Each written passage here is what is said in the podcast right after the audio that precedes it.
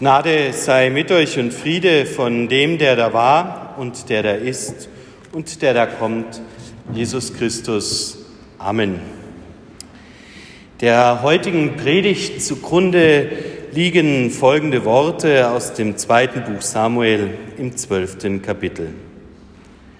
Und der Herr sandte Nathan zu David. Als der zu ihm kam, sprach er zu ihm. Es waren zwei Männer in einer Stadt der eine reich, der andere arm. Der Reiche hatte sehr viele Schafe und Rinder, aber der Arme hatte nichts als ein einziges kleines Schäflein, das er gekauft hatte. Und er nährte es, dass es groß werde, bei ihm zugleich mit seinen Kindern. Er aß von seinem Bissen und trank aus seinem Becher und schlief in seinem Schoß, und er hielt's wie eine Tochter. Als aber zu dem reichen Mann ein Gast kam, brachte er es nicht über sich, von seinen Schafen und Rindern zu nehmen und dem Gast etwas zuzurichten, der zu ihm gekommen war. Und er nahm das Schaf des armen Mannes und richtete es dem Mann zu, der zu ihm gekommen war. Da geriet David in großen Zorn über den Mann und sprach zu Nathan, so wahr der Herr lebe, der Mann ist ein Kind des Todes, der das getan hat. Dazu soll er das Schaf vierfach bezahlen, weil er das getan hat und sein eigenes geschont hatte. Da sprach Nathan zu David, du bist der Mann. So spricht der Herr, der Gott Israels, ich habe dich zum König gesalbt über Israel und habe dich errettet aus der Hand Sauls und habe dir deines Haus, Herrenhauses gegeben, dazu seine Frauen in deinen Schoß und habe dir das Haus Israel und Juda gegeben. Und ist das zu wenig, weil ich noch dies und das dazu tun soll? Warum hast du denn dann das Wort des Herrn verachtet, dass du getan hast, was ihm missfiel? Uriah, den Hethiter, hast du erschlagen mit dem Schwert seine Frau hast du dir zur Frau genommen, ihn aber hast du umgebracht durch das Schwert der Ammoniter. Nun, so soll von deinem Haus das Schwert nimmermehr lassen, weil du mich verachtest und die Frau Urias des Hethiters genommen hast, dass sie deine Frau sei. Da sprach David zu Nathan, ich habe gesündigt gegen den Herrn. Nathan sprach zu David, so hat auch der Herr deine Sünde weggenommen. Du wirst nicht sterben. Aber weil du der Feind des Herrn und in der Sache des Lästerns schuldig bist, wird der Sohn, der dir geboren ist, des Todes sterben. Und Nathan ging heim. Und der Herr schlug das Kind, das Urias Frau David geboren hatte, dass es todkrank wurde. Soweit die Worte der Heiligen Schrift. Gott segne Reden und Hören an uns. Amen. Liebe Gemeinde, wenn Sie in der Schule unterrichten und Sie kommen über den Gang und hören schon im ersten Moment ein großes Geschrei, machen die Türe auf, dann erfahren Sie schnell eine Situation, in der Ihnen 25 Kindern beteuern werden, dass der da drüben oder jene dort vorne dies und jenes getan hat. Aber wenn man dann den da vorne oder die da drüben fragt, dann wird die Geschichte nur weitergeschoben. Reihum nimmt sie Lauf durch die ganze Klasse. Nicht einer wird dazu stehen. Nicht einer wird Einsicht zeigen und jeder wird in seinen eigenen Verteidigungen den Nächsten beschuldigen. Wenn Sie dann tatsächlich dazu kommen, die Klasse etwas zu beruhigen und zu isolieren, werden Sie vielleicht sogar stimmige Aussagen zu dem einen Schuldigen bekommen. Doch selbst dann, konfrontiert damit, wird es ihm schwerfallen. Schwerfallen, Schuld einzuerkennen. Das ist vielleicht ein Stück weit des Wesens Mensch, dass er nicht so recht die eigene Schuld sehen möchte und erleben möchte. Ein anderes Beispiel ging zum Beispiel gestern durch die Zeitung. Dort wurde ein 17-Jähriger des begleiteten Fahrens, also die Mutter sitzt am Beifahrersitz, in einem Porsche von der Polizei angehalten, weil er in einer Tempo 120 Zone 191 km/h gefahren ist. Auf die Frage des Journalisten an den Polizisten, ob sich denn der, der Jüngling einsichtig gezeigt hat, folgte das schnelle nicht so recht. Und die weitere Frage, ob denn die Mutter eingegriffen hat, konnte der Polizist nicht beantworten. Er sagte, ich kenne ja die Familienkonstellation gar nicht Vielleicht hat sie es getan, aber wurde nicht gehört. Ja, mit den Menschen, mit uns, vielleicht mit unserem Leben ist das immer wieder so ein Spiel. Und Jesus bringt das ja selber auf den Punkt. Er sagt, den Splitter im Auge des Bruders, den siehst du wohl, aber den Balken im eigenen Auge, den willst du nicht erkennen. Eine Verstrickung in Sünde, das ist auch die Kernessenz, die wir heute hier in unserer Geschichte über David gehört haben. David selber ist ja in seinem Leben ein ganz ambivalenter Held.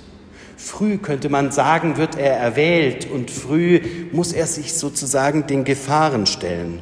Sein Kampf mit Goliath sicherlich auch unter Todesängsten ausgestanden, wird ihn mit der Realität konfrontiert haben. Wenn Sie in den Prado gehen und sich die Bilder zu dem Sieg über Goliath anschauen, dann sehen Sie dort einen Jüngling, der einen Kopf trägt. Man kann sich vorstellen, dass allein dieses Erlebnis schockierend gewesen sein muss. Und wenn wir dann weiter schauen in der Geschichte Davids, wird er früh von seiner Familie getrennt. Hof- und Musiktherapeut soll er werden bei Saul und dort wird er von der Familie getrennt einen karrierehaften Aufstieg machen ja, wo sollen da moralische Kompi herkommen und wie wird es einem Jüngling in dieser Verfassung gehen? So wird auch er erleben, dass das Leben immer wieder Wendungen, Verstrickungen und seinen Tribut zollt. Wenn er dann den schlimmsten aller Verrate begeht, nämlich seinen Hof- und Herrn bzw. seinen Waffenmeister Uriah in die erste Reihe stellt, damit er fällt und er sich an der Frau Batseva genügsam tun kann, ist das nicht nur ein Thema für das Lied von David Cohen, Halleluja, sondern dann ist das eine Lektion fürs Leben. Wie kann man mit solchen Dingen umgehen? Verdrängung, würde man sagen in der modernen Psychologie. Wegschieben und weiterleben, über die Dinge hinwegschauen. Und wer von uns würde sich in dieser Situation nicht bei David wiederfinden? Dass man das Schreckliche des Lebens nicht immer ertragen kann, dass man in den Momenten, in denen es spitz auf Knopf kommt, die moralische Verfassung gefragt wird, dann die Dinge verdrängt, sich vielleicht hinterher auf die Schulter klopft und sagt, hast du doch ganz gut gemacht. Und damit seine eigenen Maßstäbe setzt, die wichtig sind. Nun ja, der Mensch also er ist verstrickt in Sünde. Auch dies eine Lektion des Anfangs der Bibel, das sich durchzieht bis hinauf zu Pontius Pilatus. Aber wir erleben hier in der Geschichte eine ganz spannende Rolle Nathans. Er bekommt den Auftrag, sich Davids zu nähern und damit David zu konfrontieren mit der Realität des Lebens, mit der Realität seiner Taten. Wir erkennen hier übrigens nichts anderes als die Rolle der Kirche. Ja, wir leben in einer Zeit, wenn wir den Transfer wagen sollen zu unseren heutigen Tagen, in denen viele Menschen an der Institution zweifeln, in denen viele Menschen fragen, wozu braucht es noch die Kirche? Wozu braucht es noch Pfarrer und Bischöfe? Wozu brauchen wir diese Leute noch, die uns doch scheinbar im Fortschritt und in der Eigenwahrnehmung beschränken? Vielleicht wird es auch Nathan so gegangen sein, dass er weggeschoben wurde, dass er in seiner Rolle von David nicht mehr gehört worden wollen wurde. Aber jetzt wird der Moment kommen, in dem eben etwas anderes zählt. Und das müssen wir uns einmal genauer anschauen. Unser Leben zerfällt doch in zwei Hälften. Auf der einen Seite können wir erkennen, dass es Recht und Gesetz gibt.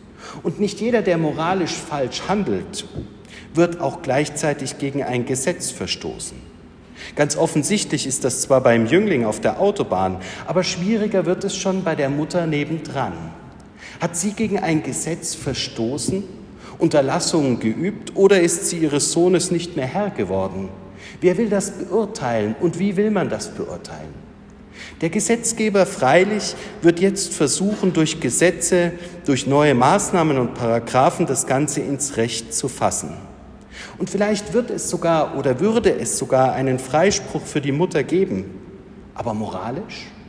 Moralisch muss man sagen, geht es ja hier um etwas anderes. Nicht um die Erfüllung und Einhaltung von Gesetzen, sondern es geht doch darum, dass wir immer wieder überprüfen, ob unser Tun und Handeln jenseits des Gesetzesrahmens moralisch integer und korrekt ist. Nicht jedes Handeln nach Strich und Faden des Gesetzes bedingt moralische Integrität. Eine Binsenweisheit, werden Sie sagen, aber doch so wichtig wird dann in dem Moment eine Institution, die eben nicht aus dem Gesetzesblickwinkel mahnt, sondern aus dem moralischen Blickwinkel mahnt, ohne selber die Moral zu sein. Das nimmt ja Nathan nicht für sich in Anspruch. Er selber wird nicht von sich sagen, dass ich der Gute bin und du der Böse. Er nimmt sich überhaupt nicht hinein ins Spiel, sondern er bringt durch den Transfer den David zum Nachdenken, indem er den moralischen Kompass neu justiert. Und dass der im David noch funktioniert, sehen wir in der schnellen Erkenntnis, die er dann in sich hervorbringt, indem er sein eigenes Vergehen erkennt. Übrigens im Hebräischen sind das nur zwei Worte. Du bist der Mann sind zwei Worte. Und Davids Antwort, ich habe gesündigt vor dem Herrn, sind zwei Worte. In zwei Worten steckt die Wahrheit der Welt und in zwei Worten die Aufgabe der Kirche und in zwei Worten der moralische Kompass gegen das gesetzliche Geschehen auf unserem Sein und Halten. Wie geht aber nun David mit der Sünde um? Es ist ein komplexer Vorgang auch hier. Um Entschuldigung kann er nicht mehr bitten. Uriah ist tot, Bathseba ist seine Frau geworden. Diesen Vorgang kann kein weltlich Gericht mehr in Ordnung bringen. Hier scheint es um ihn geschehen zu sein. Aber moralisch kann man um Vergebung bitten. Im Deutschen steckt hier übrigens der Neuanfang drin. Vergeben kommt von abgeben, von geben, von übergeben, vergeben. Die Schuld wird auf Gott übergeben, übertragen. Dadurch kann der Neuanfang bei David geschehen. Auch wenn sie menschlich nicht mehr zu sühnen ist, so ist sie doch bei Gott geborgen und kann dem Menschen den Neuanfang ermöglichen. Ein Vorgang, den wir immer wieder brauchen. Denn wir Menschen wissen, nicht alles, was wir tun, machen, lassen oder indem wir handeln, können wir auch vor Gericht entschuldigt wissen. Nein, wir brauchen die Vergebung, den Neuanfang, den Neustart.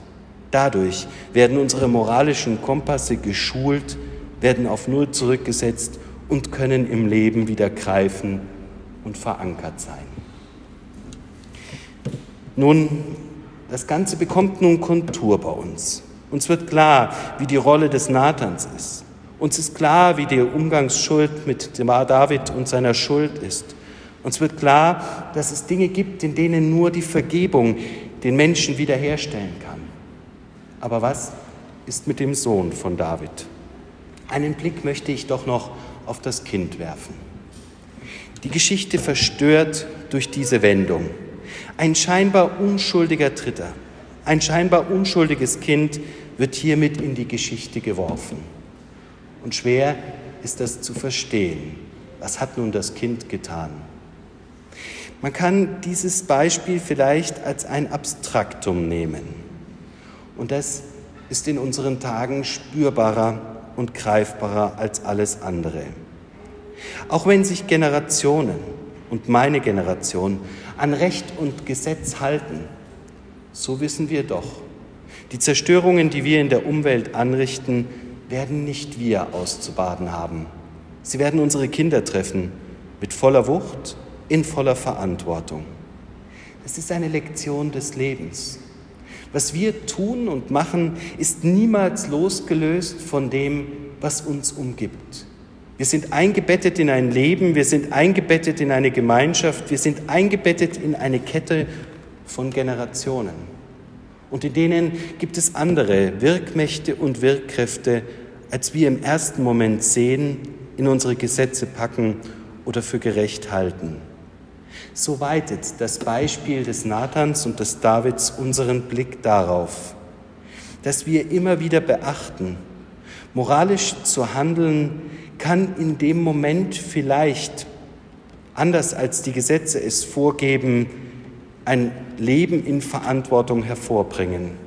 Und doch wird es immer ein Leben sein, das sich messen lassen muss, daran, was um uns herum geschieht, was um uns herum passiert und was Generationen danach zu tragen haben.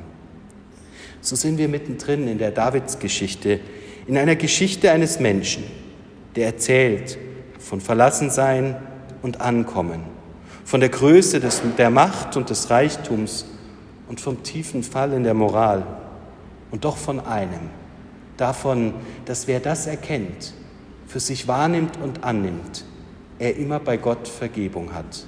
Vergebung, die wir uns zusprechen, die ihnen zugesprochen wird von der Kirche in der Beichte, die ihnen zugesprochen wird als Antwort auf das eigene Erkennen, im Sein, im Hier, im Verstricktsein, im Handeln.